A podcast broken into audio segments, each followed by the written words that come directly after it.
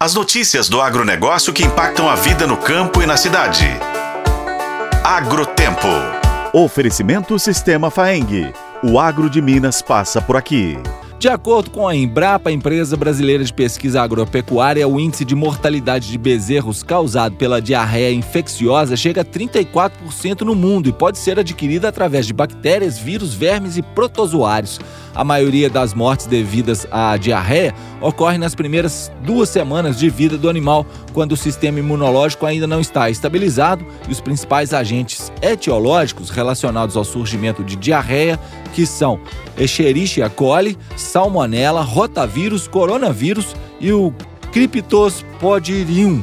Entretanto, os prejuízos com a perda de desempenho, que inclui redução no potencial de produção leiteiro e imunidade e desempenho reprodutivo no restante da vida, são maiores que as perdas com mortalidade. Segundo pesquisa da agência, com a desidratação, a desnutrições e lesões no epitélio intestinal e o desbalanço metabólico durante o episódio de diarreia, o desenvolvimento normal do organismo é seriamente limitado Além disso, a debilidade ou fraqueza do animal o deixa suscetível a adquirir outras infecções, o que também retarda o desenvolvimento da cria.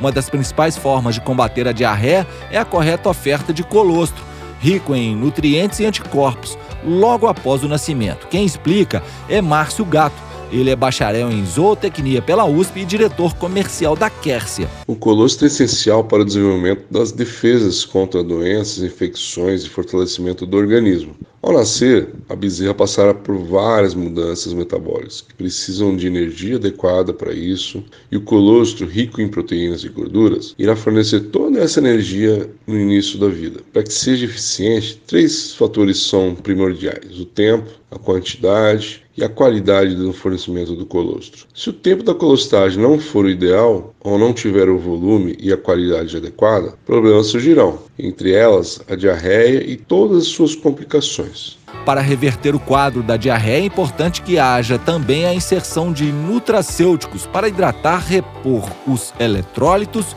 e fornecer energia suplementar, além de controlar a acidose metabólica. A Kerse desenvolveu o Hidrafeed para o tratamento. Eu sou o Roberto Melcari e esse é o Agrotempo que você confere nos tocadores de podcast no site otempo.com.br. Oferecimento Sistema Faeng. O agro de Minas passa por aqui.